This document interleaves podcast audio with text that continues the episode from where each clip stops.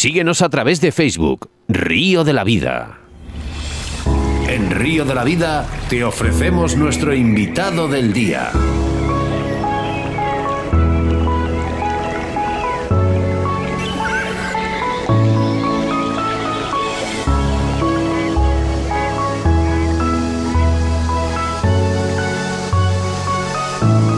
Nuestra segunda entrevista hablamos con Fernando Cobo Gradín, biólogo, profesor de la facultad, catedrático de ecología, presidente de la Asociación Gallega de Investigación del Agua y muchísimos, muchísimos más proyectos sobre el agua y medio ambiente.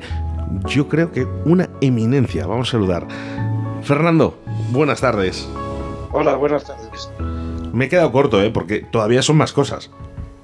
Sí, bueno, algunas más, pero son más debidas a la edad que, al trabajo. Eh, podemos decir que hemos disfrazado un poquito todo esto, ¿eh? Para, pero estamos hablando con una eminencia en, en nuestro país. Bueno. Fernando, buenas tardes, ¿cómo estamos? Muy bien, muy contento de estar con, vosotros ahora aquí. Bueno, al final la felicidad es nuestra de tenerte aquí, como Oscar bien ha dicho, una eminencia y, ganas de, escucharte. Bueno, queríamos hablar, ¿eh? primera conferencia de medios de comunicación del Portu Press y Medio Ambiente realizada los días 4, 5 y 6 en Mangual de Portugal. Una mesa redonda donde tuviste oportunidad, y yo creo que es necesaria oportunidad, de que estuvieras en ella. ¿Qué hablamos eh, de, de este Portu Press? Bueno, fue para mí una experiencia muy, muy gratificante porque eh, los periodistas especializados en caza, en pesca, en medio ambiente, se aprende mucho, sobre todo de la, de la opinión de, de la gente sobre el trabajo que, que estamos haciendo desde, desde, la parte científica y también vemos pues la, las habilidades de divulgación que, tenéis los periodistas y que, nosotros carecemos de ellas y lo importante es que son para, para dar a conocer el trabajo y el conocimiento en general.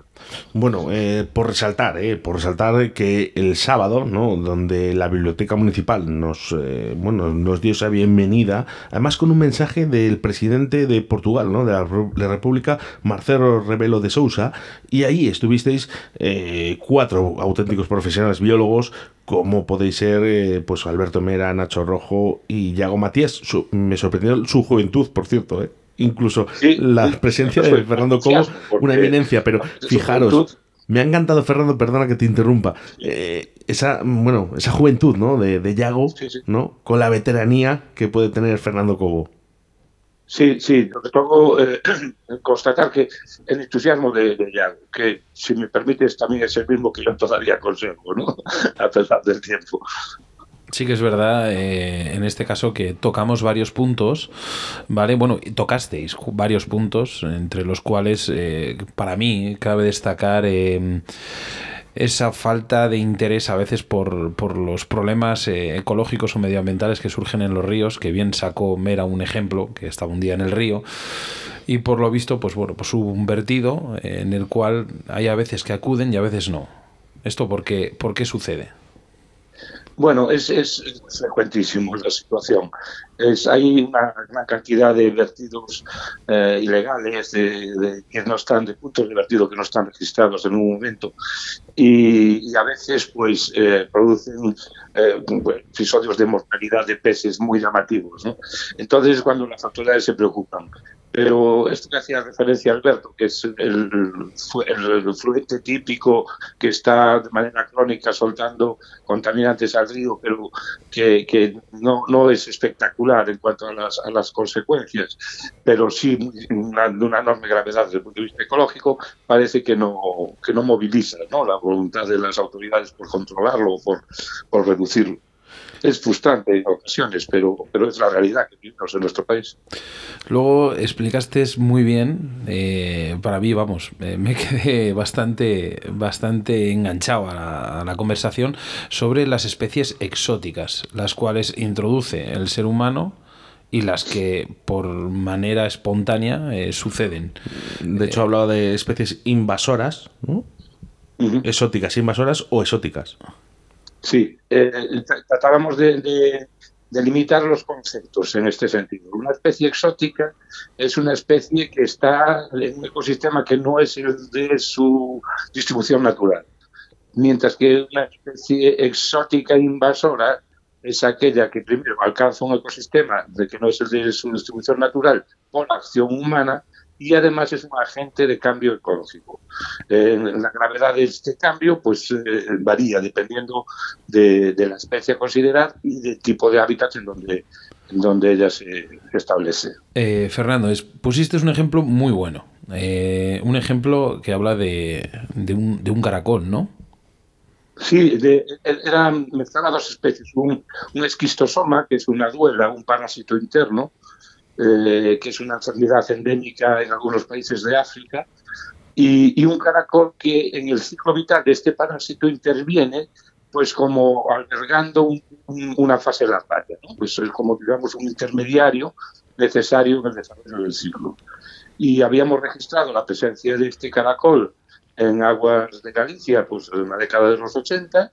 Aparentemente eh, era una especie exótica que no tenía un impacto medible o, patente en el, ecosistema y sin embargo eh, confluyó en un momento determinado, ya en, hace aproximadamente 5 o 6 años, la presencia de personas migrantes que estaban infectadas de esquistosoma, que podían ser un foco de infección porque además tenían huevos viables y los primeros estadios viables en orina podrían ser un foco de infección que complicase pues la situación sanitaria porque este, tenemos el parásito y el vector y el, vector o el, digamos el, hospedador intermediario. Y esto complicaba muchísimo la situación. Era para ilustrar eh, la complejidad a veces de lo que sucede con las especies invasoras y esto que se ha venido a llamar el efecto Frankenstein que una vez que entra no sabemos qué va a pasar ni cuándo va a pasar. Si veis que la comunicación se puede cortar un poquito, es que eh, Fernando está en Portugal todavía. Yo tengo, tengo cierto retorno y me, dificulta también. Lo, sé, lo sé. Eh, sé que estás en Portugal, que tenías hoy eh, clases allí o tenías que hacer un proyecto, ¿verdad? Vamos a empezar con unos cursos también relacionados precisamente con especies exóticas invasoras en un proyecto que es el Life Invasacua, que es un proyecto en el que colaboramos y es un proyecto dedicado precisamente a las especies exóticas invasoras acuáticas, tanto de agua dulce como de estuarios. Fernando, hemos pasado yo creo que tres días estupendos, no, no, lo podemos negar, ¿no? En este Portupress y medio ambiente eh, que se ha rezado en Mangualde, en Portugal, sí que me gustaría que dijeras una visión, ¿no? Tú como biólogo, como experto, ¿no? A, través de la naturaleza, del agua, de la pesca, me, me encantaría que dijeras un poquito tu visión ¿no? de lo que ha sido este Portupress. Ah, bueno, pues eh, yo creo que fue eh, un congreso de, una relevancia extraordinaria. Prueba de ello es que, como decías al principio, recibimos un saludo del presidente de la República. Eh, yo he asistido a un, gran número de, congresos científicos en Portugal y, en España nunca hemos tenido ningún saludo ni del presidente de ni del Estado. Eh, fíjate, perdona Fernando que te, interrumpa porque, eh, bueno, hacíamos el programa ¿no? que, hacemos en Intereconomía con Caza, Pesca y Naturaleza, donde Río La Vida está presente y hablábamos un poquito de esto, ¿no? Digo, fijaros, yo solo quería hacer una reflexión al final del programa, que lo iba a hacer en este programa mismo de, este jueves con Río La Vida, decir, os imagináis, ¿no? Que en el presidente del gobierno de España, eh, ah, hiciera lo mismo que ha hecho el presidente de la República de Portugal. Sí, en este caso es, más, es el jefe del Estado. Sí, por eso. Dices, digamos que es un grado más que el presidente. Eh, sí, pues, pues, yo a lo, que voy, es, la reflexión es que hago a nuestros oyentes, es decir, eh, mandaremos ese mensaje ¿no? del, presidente de la República. Es decir, ¿os imagináis que demos la vuelta a la tortilla y que en España defendieran la naturaleza, la pesca, como lo hace Portugal? Sí, sí, es increíble. Es increíble. Ya te digo, yo en los congresos científicos, con suerte, tenemos un saludo del gobernador civil de la zona o, del equivalente o, del alcalde, si me apuras, pero, pero a este nivel no, no, no, me había sucedido nunca. Bueno, haznos un pequeño resumen, un poquito de bajo tu visión ¿no? de este Portupress, Fernando. Sí, eh, fue eh, como digo, pues muy enriquecedor con, la parte de, conocimiento del medio, de, la zona de Mangualde, del, río Dao, que es el que está entre dos ríos, el Dao y el Mondego, nosotros visitamos el, río Dao, eh, y luego un embalse en el, mismo río.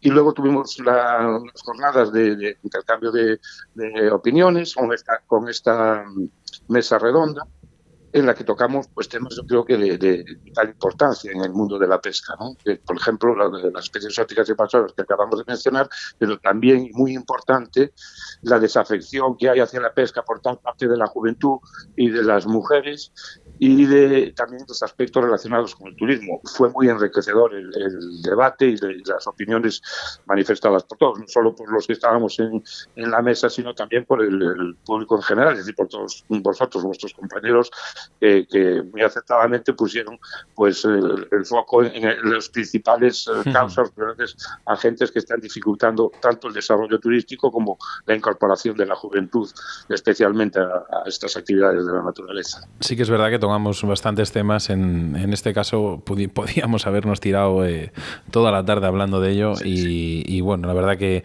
también queremos agradecer mucho al alcalde de, de bueno, de Mangualde que nos, nos, cuidó, nos trató, nos mimó y uh -huh. estuvo con nosotros eh, todos los días prácticamente. Eh, tenemos aquí en, en Facebook, en, a través, en directo, a Miguel Torres Piñeiro. ¿Quieres decirle algo?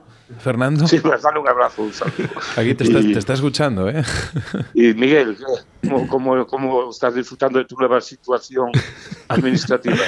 la estamos, ya puedes ser un veterano desde La estamos día. celebrando todos. La, eh, la, situación de Miguel la estamos celebrando todos los amigos.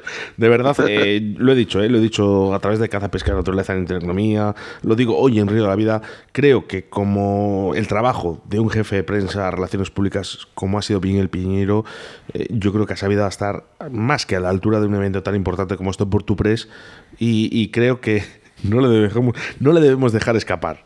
Por supuesto, a mí no, a mí no me sorprende, porque yo conozco a Miguel desde los nueve años.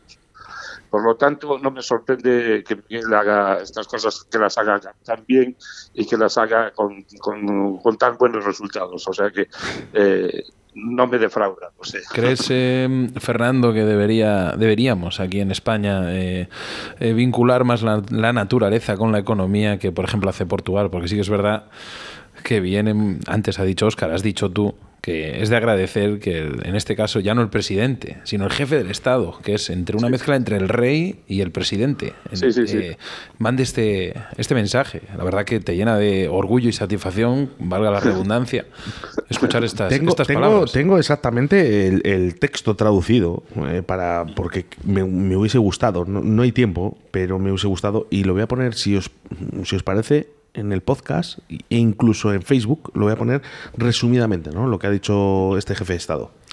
Fernando, ¿qué opinas de ello? Sí, Sí, sí, sería muy interesante porque para ver precisamente ese compromiso ¿no? que tienen las autoridades con, con las actividades de naturaleza y la, y la, economía porque son conscientes de la trascendencia que tiene, que no es una cuestión, pues, naturalmente puede, puede, podemos tener un discurso de cierta desafección ¿no? hacia la caza y la pesca eh, en la actualidad, pero, pero al, al medio largo plazo hay que admitir que, que, son dos actividades fundamentales para el desarrollo económico y cultural de los países. Parece mentira, ¿eh? eh Portugal se da cuenta de todo esto y en nuestro país todavía tenemos aquí esta lucha. ¿eh? Son culturas diferentes. Esta lucha. Bueno, quiero agradecer ¿eh? a Marco Felipe Pessoa de Almeida, que es el presidente de Cámara Municipal de Mangualde, como no, Antonio Fortes, director de congresos, y como no, ¿eh? al grandísimo ¿eh? Fernando Cobo, que ha estado con nosotros. Y yo, como me atrevo, que siempre me decís, siempre me decís que sí a través de la radio, yo te invito a que estés con nosotros, Fernando,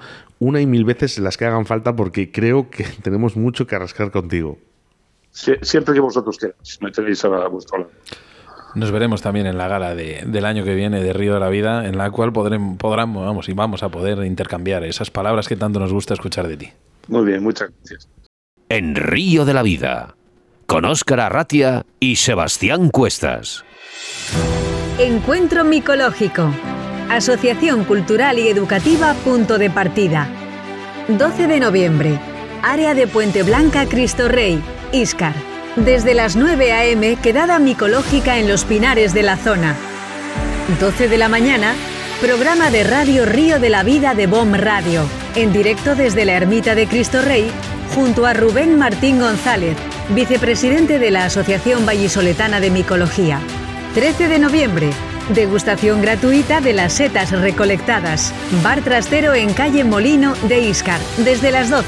Prueba los diferentes platos con setas recolectadas de la zona de Pinares. Organiza Asociación Cultural y Educativa Punto de Partida, Bar Trastero y Ayuntamiento de Iscar.